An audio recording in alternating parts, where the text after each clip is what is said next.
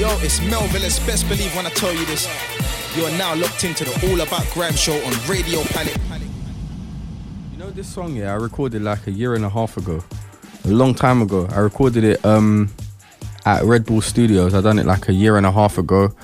And um I've been I was working on a project for a long time. It took me long because this is like my my longest my biggest body of work. So the project that I've got coming out on the 22nd of of November Okay. is like 10 tracks.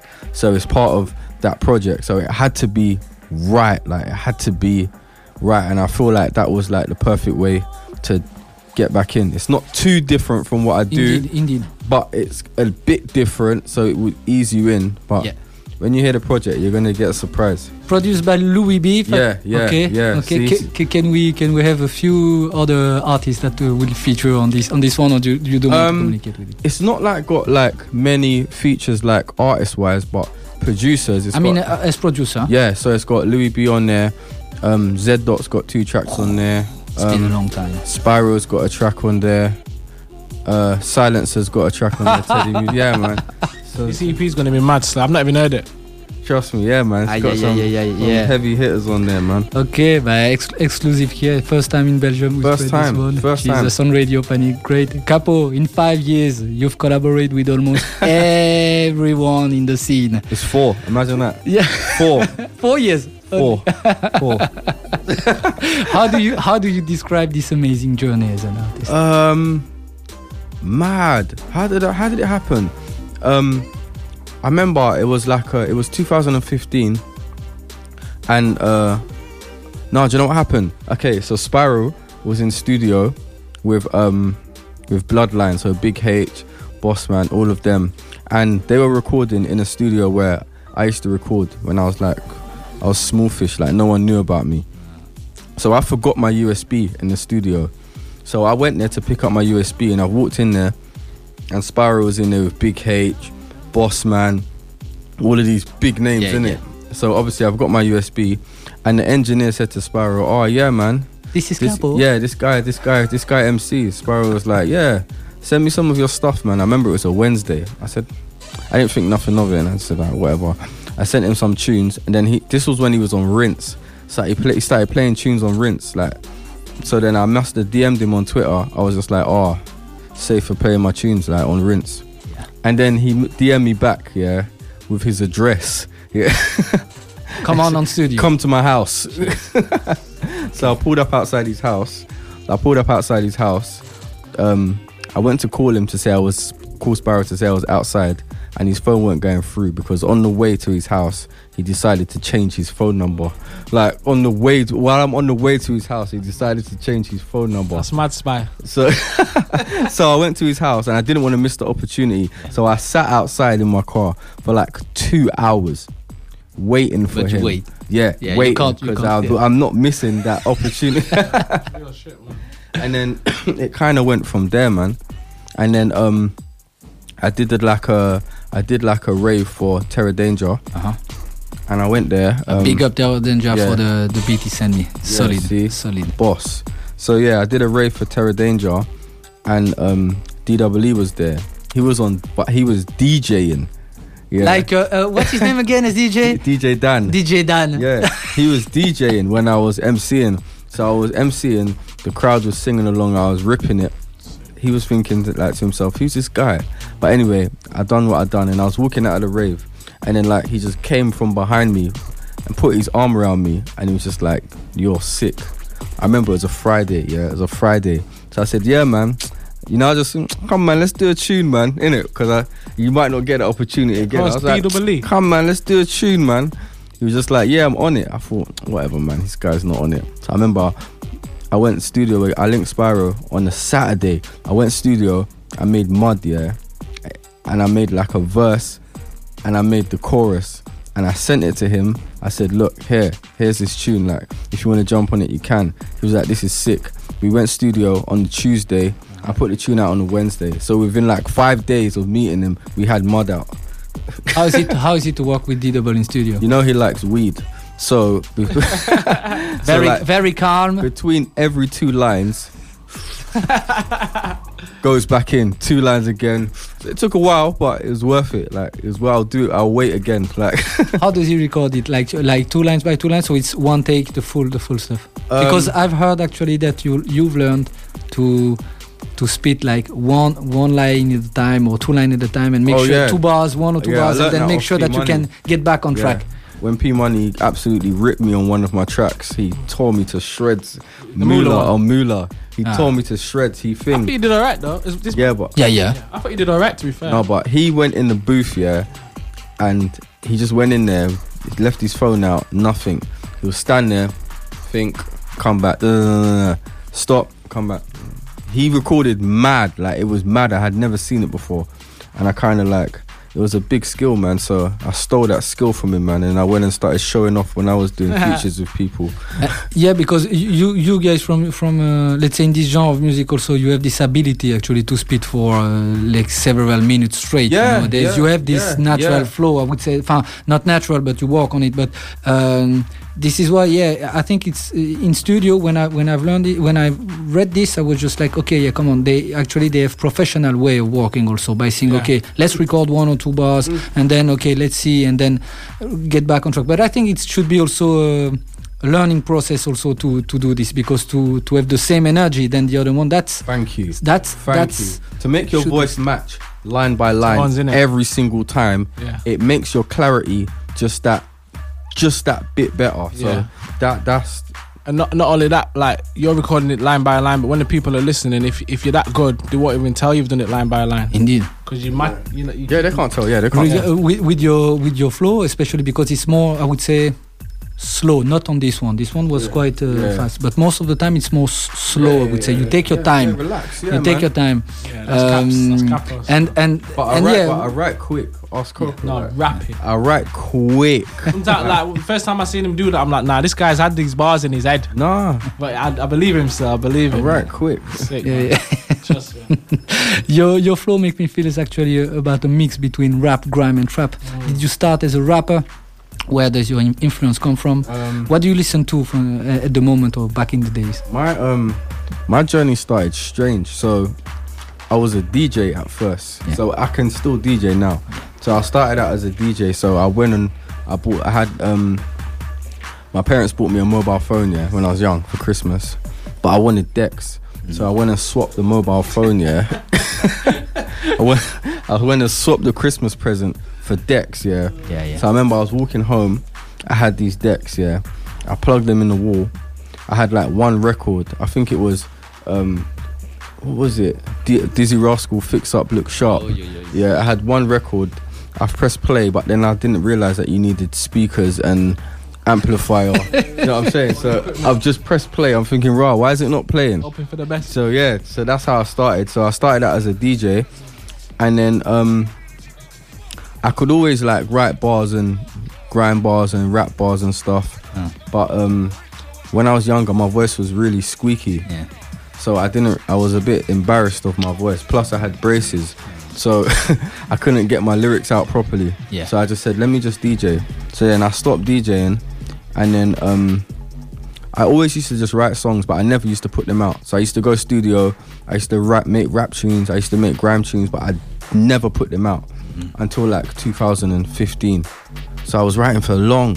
And before that, you were listening to what kind of music? Like Mobb Deep, like uh, Oh. Miguel, like oh, is it too old for you? What kind of stuff would you would you Um, listen to?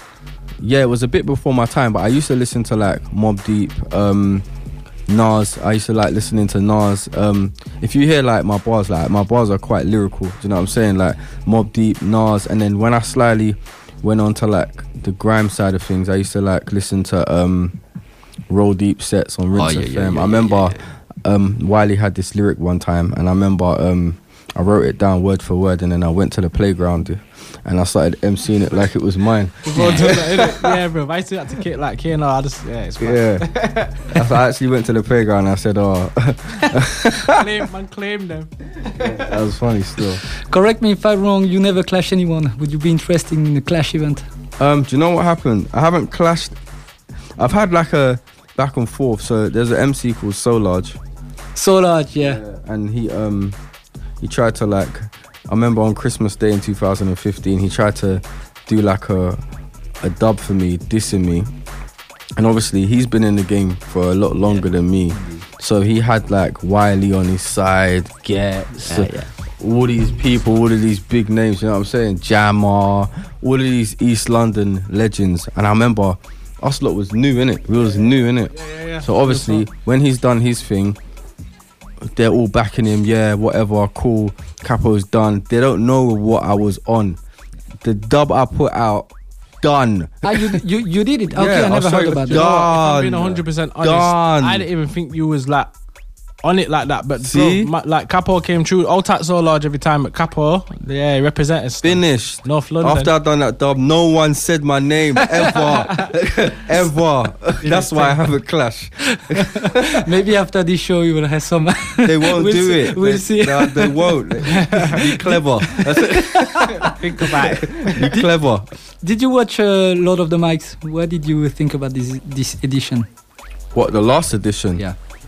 Um, it's all right. There's a lot of, of upcoming guys, you know, very, very, very new, uh, let's say, not young, but they're, they're not from, let's say, there from for a long time. So Sure. this is why I'm asking, actually. Do, I tell you, do you know what it is? Yeah, me personally, in a clash, I don't like to hear all of like, I don't like to hear mum bars. I don't like to hear you're fat. Like, I don't like to hear I had sex with your girl. Like, it's weak. Mm. It's weak. Everyone can do Come that, on, innit? use your brain. It's weak. We're big Man said, people. Come on, use your brain. We in it. That's what I think. Anyway, like. What did you think about the clash with Funky D? Did you, you saw, you, you know who it is, Funky D? yeah, yeah, yeah, of course. Christ, that- No, do you know what? See Funky D, yeah? Do you know why he's dangerous? Because he's got too much character. Too, Ah, bro. yeah, You know, Put like on he's, character alone, he's innit? so entertaining. Yeah, Yeah, yeah, yeah, You could yeah. be saying, you could be spitting Jay Z lyrics, Yeah. but he's so entertaining. That's true. Everyone will be waiting to hear what he's got to say next. Yeah, and he's got mad charisma. I as like well. Funky though, man. Yeah, he's me a too. Good guy, man. Me Big too, up me Funky, too. man. Uh, you've been chosen to represent Chelsea Football Club this summer. How did you get involved in this? Oh, that was mad. So you know Jamal Edwards. Yeah. He's he's a Chelsea fan. Okay. I remember I said to him, I said, "Oh man, Arsenal and all these other teams, man, they all got MCs repping, man. What's going on?" So he was just like, "Yeah, you're right." Anyway, he didn't get back to me. Nothing happened. And then one day he shouted me. Um, he was just like, "Oh, they want." I had a song called "Style and Swag" like from Yeah, before. from last yeah, year. Yeah, yeah, yeah, from Yeah. before. And then um, they said, "Oh, can I adjust like two bars?" Because they just wanted to use like 30 seconds in an advert. Yeah, Okay. I was smart. So I said, "Okay, what? You just want two bars changed?" I did a whole track because I knew. So, so I went to the advert, and it was me and like D, you know, Trevor Nelson, the DJ. No. Anyway, like an old school DJ. So we went and done the advert. Um, so they're playing my track in the background, and it was a whole track about Chelsea. Indeed. So like one of the marketing guys was like, "This is really good. Like we need to do more of it." I was like, "Yeah, yeah. really." so then, um, then you meet the whole team. yeah. So then it was just like, "Oh, we need to do a video for it." I was like, "Really?" I didn't expect that, but I planned it on purpose. yeah, of yeah. course, of course. So then, um, they were like, yeah, you know, um, so they had a press day before the season started where, you know, they go, they take all their pictures for the team. So they set up like a little, a little booth with a green screen, and they were like, oh, when the players come, they're gonna come. You do a scene with them, the players that have their name in it, and we move on. So I went. It was so surreal. It was one of the maddest experiences of my life because I went there and the whole team was just there in front of me my tune was blasting out loud like and you're also a fan of Chelsea? yeah Okay, so so it was so mad like to see like Willian all of that do you know one thing i was upset about i was really upset about What? it was a season hazard left yeah, definitely. was that's one thing if it happened last year when i'm walking through belgium today i'll be a hero you, what's the next step for you, uh, Capo? As uh, one of your tracks saying, you had a dream. What's what is it now? My dream. Um. Well, I work. I, um. Aside from music, I do like a lot of work with kids. So I like in my area. There's like a lot of kids in gangs, stabbing each other, doing violence. So what I do, I go around to like different schools and stuff, and I encourage them to like channel their energy into like maybe might not be music. It could be like poetry, could be like drawing, it could be sports, but I just try and encourage them to just do do better things than do the street thing. So I've started like an organization at the moment called like Unlocked Minds. Okay. So like free your mind kind of thing. So next year I would like to grow that and like be able to like bring them to things like this, like make them work with people like Coco. All my connections in music, Yeah. I just like to use it just to like Wow. help the young people. Wow. And that's love, man. Sorry to interject, but there's a lot of people who are just out here for themselves. You know what I mean? It's, it's, it's quite rare that you find people that want to help other people genuinely, man. That's that's a big thing for us. You know what I mean? There's a lot of madness going on right now in England, but it's it's about trying to push that positive energy. You know what I mean? Melvillous is doing more, more or less the same. Also, he's also working with the with the youth. I Yeah, don't know if you, yeah, if you know yeah, him, yeah, but uh, yeah, link up yeah. would be great. Also, Yeah. question for both of you guys: Skepta, Wiley, Ghetts or D double? Ooh. Me personally, because no, I'm a North Londoner. I will say Skepta. Yeah. 'Cause that's that's from that's like he's a big influence. Close to he's, home, He's from my area. So when I was younger, he was like one of the oldest. He went to my school. Okay. So yeah, that's that's. He's to be the same, bro. When I when I was in Sheffield, that's that's who influenced me a lot. Skepta, man. You know what I mean? So Okay. And his whole swag, he's just like. He's not. He's in the industry, but he's not like he Yeah. does his own thing. yeah, That's what I respect. He doesn't stick to like the rule book.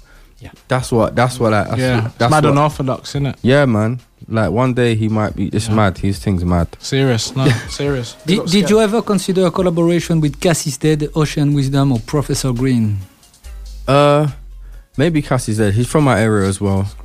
He's from my area as well. We know a lot of the same people, so who knows? Maybe one day. He's a secret secret guy, no? It hmm. seems to be very. I mean- you know, the image that he have from here is just like this guy is every track that I hear from. Does no one know what he looks like, innit? No, I don't know, but you guys, you know, you don't know. He's Yeah, I always with a mask, yeah. no? I know. I know. I've, I've not seen him personally. Not seen him. Nah, I, no wait, no, I've not. No, no, no, no, no. I've Oh not. yeah. Nah. I, I know. Okay, okay, okay. good, good for you, Capo. That's all that matters then. That's all that matters. it seems you've managed by your own, Capo. Uh, do you do you consider, or let's say, yeah, would you consider a collaboration with a music management company or not? Um.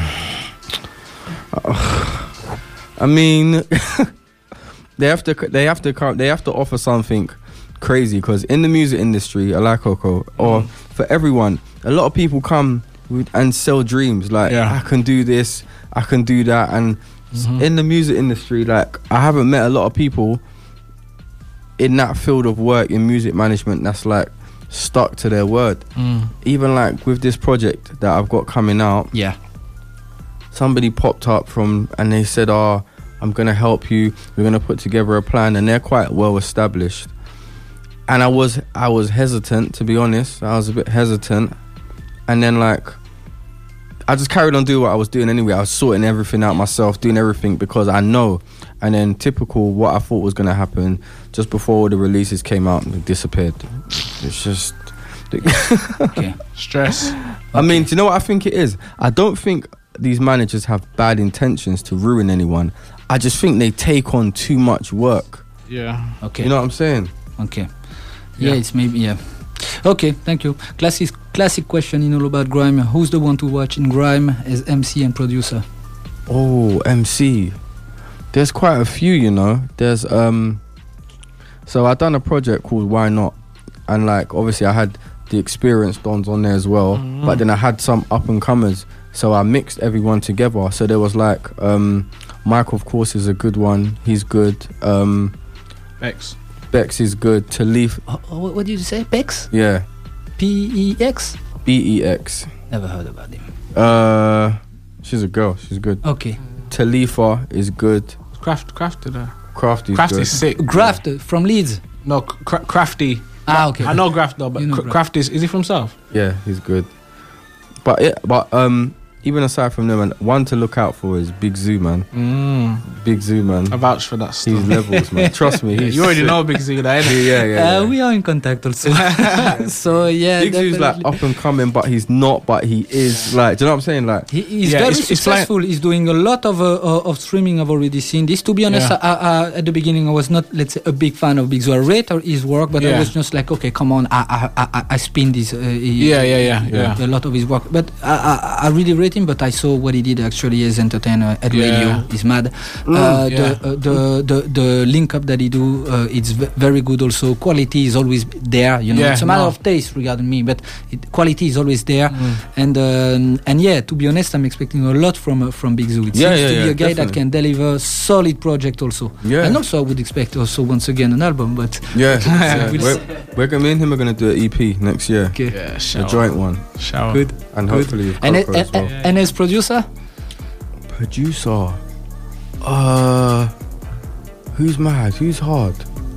There's a few. Louis B's good, man. Yeah, he's really good. Give me a name that I don't know about already. Don't know. Um, Really Do you- up and coming. do you like garage and stuff? Yeah. Yeah. All right. There's a producer on my project called Izco. Yeah. Izco. He's just turned 18. He's got hair like David Luiz, like it's fluffy. Yeah? How do you spell it? I Z C O. Thank He's you. got two tracks on my project. He's very good. Okay. He's just got a show on Rinse FM and stuff. He's, trust me, he's very good. He makes like a bit of drum and bass as well. It's good. It's good. I appreciate that. Thank you, guys. He's your man Blackson, and this is all about grime. You're now listening to Ison Selector. Blah.